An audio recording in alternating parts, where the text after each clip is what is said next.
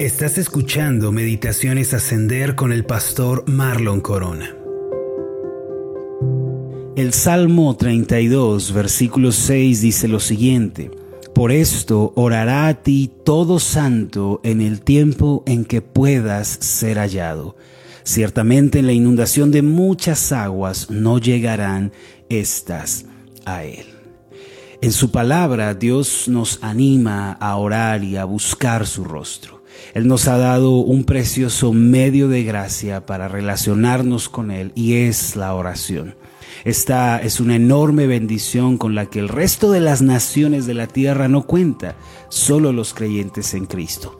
Moisés le dijo a los israelitas que estaban en el desierto, en Deuteronomio 4:7, porque qué nación grande hay que tenga dioses tan cercanos a ellos como lo está Jehová nuestro Dios en todo cuanto le pedimos. Con esto Moisés quería eh, que los israelitas comprendieran la grandiosa bendición que habían recibido de parte de Dios al poder estar cerca de él. Aunque en aquellos días Todas estas naciones que rodeaban a Israel eran fuertes, numerosas, prominentes. Ninguna de ellas tenía el privilegio, la preciosa invitación y la asombrosa dicha de acercarse a Dios, llamarlo Padre y encomendarle a Él todas las cosas. Solo los israelitas. De la misma forma, nosotros, los que hemos sido llamados por Dios a través de su bendito Hijo Jesucristo, tenemos la eterna gracia de acercarnos con confianza ante su trono para encontrar ayuda y socorro. Esto es lo que nos dice Hebreos capítulo 4 versículo 16. Acerquémonos pues confiadamente al trono de la gracia para alcanzar misericordia y hallar gracia para el oportuno socorro. Usted y yo, mi querido hermano, somos invitados para venir delante de Dios a su presencia sin temor y con la plena certeza de que vamos a ser oídos. En ese trono de gracia nosotros podemos encontrar misericordia para esta vida en la que nos encontramos, podemos encontrar ayuda en los momentos oportunos del día a día. Cada uno de nosotros, por lo tanto, debería sentirse muy especial y muy amado por Dios al reconocer esta verdad. El Salmo 32, versículo 6, declara lo siguiente tocante a la oración, por esto orará a ti todo santo en el tiempo en que puedas ser hallado. Ciertamente en la inundación de muchas aguas no llegarán estas a él. Usted y yo podemos orar el día de hoy. Cuando las inundaciones de la vida se acerquen a nosotros, podemos ser oídos y podemos ser ayudados por el Señor.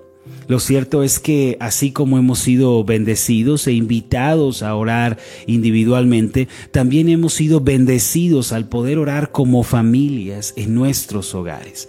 En el Salmo 96, versículos 7 al 9, encontramos esta maravillosa bendición.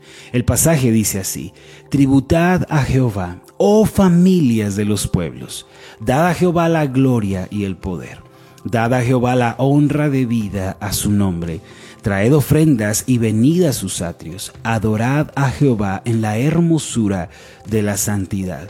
Temed delante de él toda la tierra.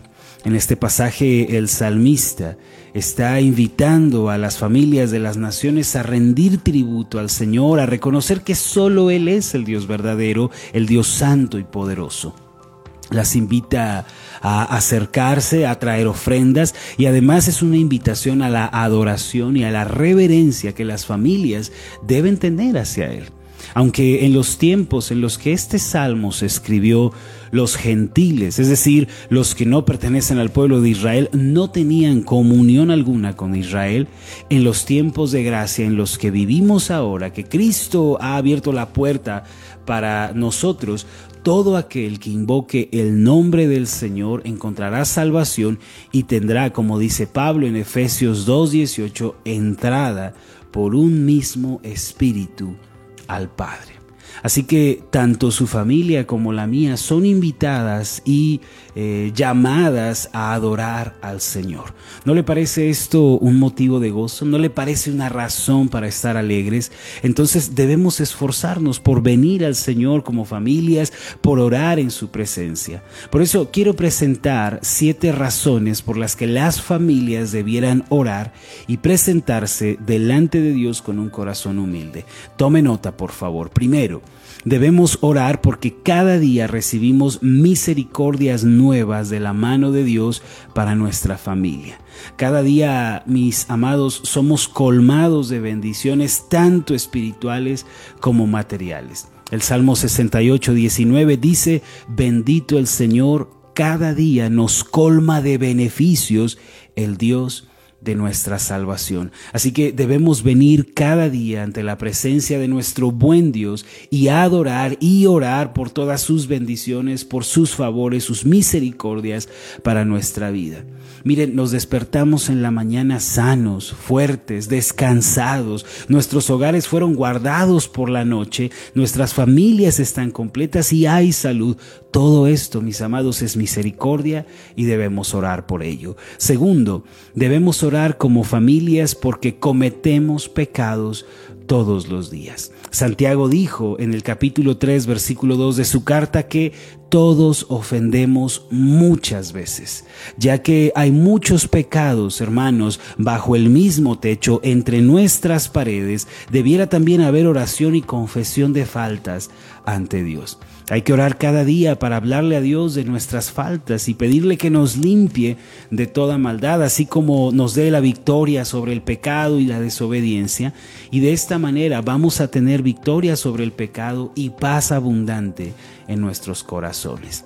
En tercer lugar, debemos orar a Dios todos los días porque las carencias y las necesidades de nuestros hogares son muchas y nadie las puede suplir plenamente sino solamente Dios. Hay que acercarnos al Señor y pedirle por lo que necesitamos, por aquello que está inconcluso, que aún no se termina y que debe llevarse a término, y por aquello que deseamos que Él supla en nuestra vida. Recuerden que Él ha dicho en Mateo capítulo 7, versículo 7, pedid y se os dará. Así que debemos orar también porque tenemos muchas peticiones y necesidades.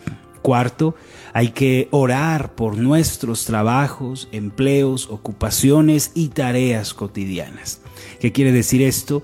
Que debemos orar por la vida cotidiana, hermanos, por nuestros empleos y por todo aquello que nosotros desempeñamos. ¿Tiene usted empleo? ¿Tiene una ocupación? ¿Tiene alguna tarea adelante? Ore por eso. Preséntese junto con su familia y háblele a Dios de estas cosas. El hermano Thomas Doolittle dijo, cada uno que pone su mano a trabajar y su cabeza a idear debería poner su corazón a orar. Esto cobra muchísimo más sentido cuando leemos el Salmo 127, versículo 1, que dice, si Jehová no edificare la casa, en vano trabajan los que la edifican. Si Jehová no guardare la ciudad, en vano vela la guardia. Así que oremos para que nuestras actividades, empleos, trabajos, negocios, empresas sean prosperados por la mano benéfica de nuestro Dios. Quinto, también debemos orar a Dios como familias porque todos estamos sujetos a tentaciones y a, aflicciones que se nos van a presentar en esta vida. Satanás, nuestro adversario, quiere apoderarse de nuestros pensamientos y de los pensamientos de nuestros hijos y quiere que nos sintamos cómodos con una vida mundana y con una vida liviana. Por eso nos va a presentar durante el día miles de oportunidades para ser desviados y para ser afectados en nuestra adoración. Hay que orar, hermanos, hay que ser vigilantes, hay que estar despiertos, hay que ser sobrios, porque este adversario nuestro está al acecho. Primera de Pedro 5.8 dice así, sed sobrios y velad, porque vuestro adversario el diablo, como león rugiente, anda alrededor buscando a quien devorar. Sexto, debemos orar como familias porque cada uno de los miembros de nuestro hogar está sujeto a riesgos, a desaciertos y aflicciones que la oración bien puede prevenir o nos puede preparar para atravesarlos. ¿A cuántos males, a cuántos riesgos y peligros estamos expuestos en el día a día? Son miles. Hay que orar para ser librados de ellos o para recibir la fortaleza para poder atravesarlos. El presidente John F. Kennedy se levantó una mañana para dar un discurso presidencial y esa misma mañana fue privado de su vida por un hombre perverso. El famoso basquetbolista Kobe Bryant perdió la vida cuando algo salió mal con el motor del helicóptero en el que estaba viajando. Un hermano de nuestra iglesia perdió su cartera el mismo día que retiró su quincena del banco. Usted y yo, mi querido hermano, estamos expuestos a peligros y a un sinfín de riesgos todos los días. Pero recuerden, la oración puede abrirnos paso y puede darnos salida también. El salmista oró en el Salmo 59, versículo 1, Líbrame de mis enemigos, oh Dios, ponme a salvo de los que se levantan contra mí. Oremos hermano porque los peligros de esta vida son muchos. Séptimo, debemos orar como familias por aquellos que se pierden y que todavía no han conocido a Cristo. ¿A cuántas personas, permítame preguntarle, conoce usted que no han tenido un encuentro personal con Jesucristo? Yo estoy seguro que, al igual que yo, usted conoce a muchos de ellos. Hay que orar entonces para que Dios nos dé eh, oportunidad de predicarles, nos dé las palabras apropiadas para guiarlos en el camino de la salvación, pero también hay que orar para que sus corazones se abran al Evangelio. Mis amados, como ustedes pueden ver, hay muchas razones para orar, para clamar a Dios como familias. Somos muy bendecidos al poder venir ante Dios y poner en sus manos todas nuestras necesidades, cargas, peticiones. Hagámoslo el día de hoy. Vamos a recibir grandes bendiciones y favores que vienen como resultado de orar con sinceridad. Hagamos una oración. Padre Celestial, nos sentimos muy bendecidos, muy amados y especiales de que nos hayas abierto la puerta a tu trono de gracia por medio de Jesucristo. Solo por medio de Jesús podemos venir a ti podemos clamar y presentarte todas nuestras necesidades. Es solo por tu gracia que podemos hablarte como nuestro Dios y podemos esperar respuestas. Señor, ayúdanos a ser familias que oran.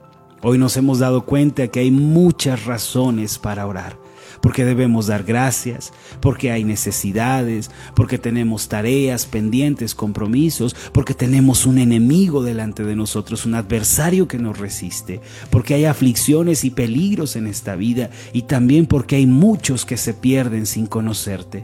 Haz de nosotros una familia que ora, haznos un hogar de oración que clama a ti día y noche y espera esas preciosas respuestas de tu gracia.